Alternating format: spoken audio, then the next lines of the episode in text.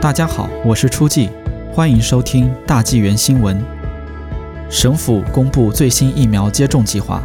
一月二十二日，省长贺锦 （John Horgan）、卫生厅长迪德安 （Adrian Dix） 和省卫生官邦尼·亨利 （Bonnie Henry） 医生以及卑诗疫苗策划执行负责人巴勒姆 （Penny Ballam） 医生公布卑诗省未来 COVID 疫苗接种的计划详情。预计从四月至九月底期间，将会有大约七百四十万剂疫苗供给每一位合资格接种疫苗的省民。卫生厅表示，第一阶段已为省内超过十万名省民提供第一剂疫苗，而第二剂亦已准备就绪。第二阶段将于二月底开始，把疫苗注射扩展到更多高危群体、原住民社区及长期护理院的老人及医护人员及所有八十岁以上的长者。整体来说，这两个阶段均是集中照顾最高风险人士。由于年龄是导致会否严重患病及死亡的最大因素，于四月开始的第三阶段将会提供给七十九至七十五岁人士，并会按照五年为一个年龄梯次向下递减，为下一个接种群体已包括六十岁及以上人士。如果一位长者本应可以在第二阶段接种疫苗，但当时却无法接种，这位长者可以在此后的任何时间接种疫苗。